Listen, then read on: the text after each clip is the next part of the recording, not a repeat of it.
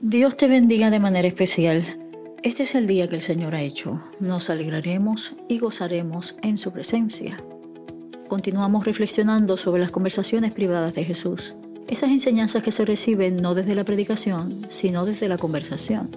Juan capítulo 5, versículos del 1 al 11. Allí se cuenta la historia de Jesús acercándose a un estanque donde había multitud de enfermos, ciegos, cojos, paralíticos, gente sin esperanza, esperaban el movimiento del agua porque pensaban que un ángel descendía del cielo de tiempo en tiempo y al agitarlas, el primero que entrara en ellas recibiría sanidad.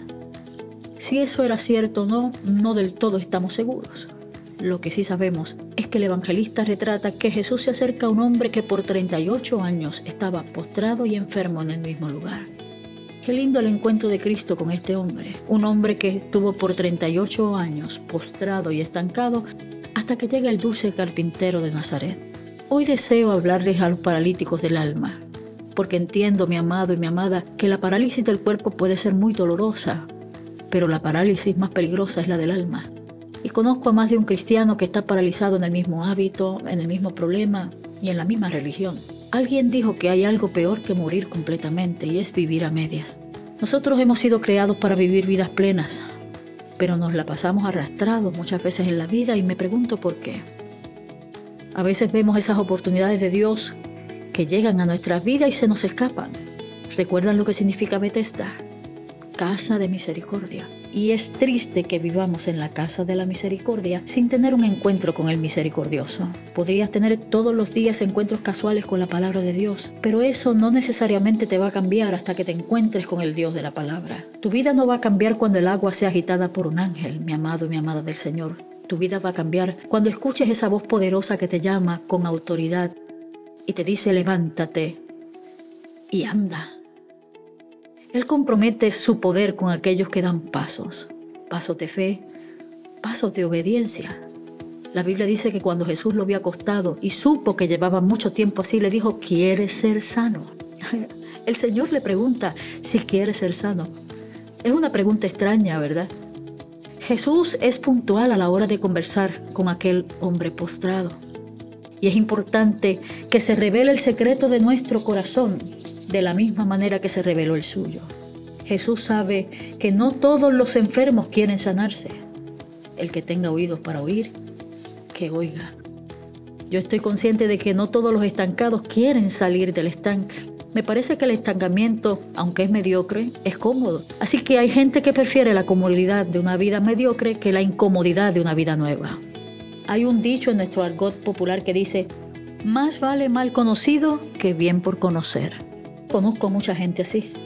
Hay muchos que para cambiar necesitan tocar fondo, necesitan un impacto. Me parece que cuando tocamos fondo nos damos cuenta de que siempre dentro de nosotros había la capacidad de salir de ese lugar. Así que lo primero que me viene a la mente es que debemos decidir salir del estanque. Debemos preguntarnos a nosotros si realmente queremos salir de ese lugar que no nos deja progresar. Debemos también renunciar a la mentalidad de víctima. Fíjese que el versículo 7 dice, Señor, le respondió el enfermo, no tengo quien me meta en el estanque cuando se agita el agua y entre tanto que yo voy, otro desciende antes que yo. La respuesta del paralítico demuestra que la mayor parálisis estaba en su mente. Nadie me ayuda, nadie se compadece de mí y otros me impiden que llegue al lugar donde debo llegar. Así que si estoy aquí es por culpa de otros. Esa mentalidad de víctima en la cual echamos la culpa a los demás me parece que la hemos heredado desde Adán. Debemos asumir responsabilidad por nuestro pecado, mi amada y amado del Señor. Solo si nos hacemos responsables de nuestras propias circunstancias tendremos el poder para cambiarlas. Y hay algo más que veo aquí que es maravilloso. Vamos a obedecer la voz de nuestro Maestro. Obedece. El versículo 8 dice que Jesús le dijo, levántate, toma tu lecho y anda. Y al instante aquel hombre fue sanado y tomó su lecho y anduvo. Y era día de reposo aquel día. Tomar nuestro lecho es algo maravilloso, porque representa un símbolo de identidad para el enfermo. Allí donde estaba esa cama, allí estaba la vida de ese hombre. Allí estaba su sustento. Allí estaba todo lo que conocía. Así que Sacar el hecho de ahí significa quitar la posibilidad de volver atrás. Hay que renunciar al por si acaso de nuestra vida. Jesús nos está ordenando que nos deshagamos de esos lechos que por tanto tiempo nos han mantenido postrados. El Señor te dice en esta hora, levántate y anda.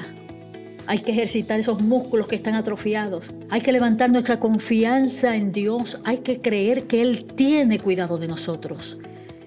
Y vamos a caminar, no necesariamente porque sepamos lo que vamos a hacer, sino porque estamos sostenidos en una palabra que nos dice, ven, yo estoy contigo. Que el Señor nos ayude a entender.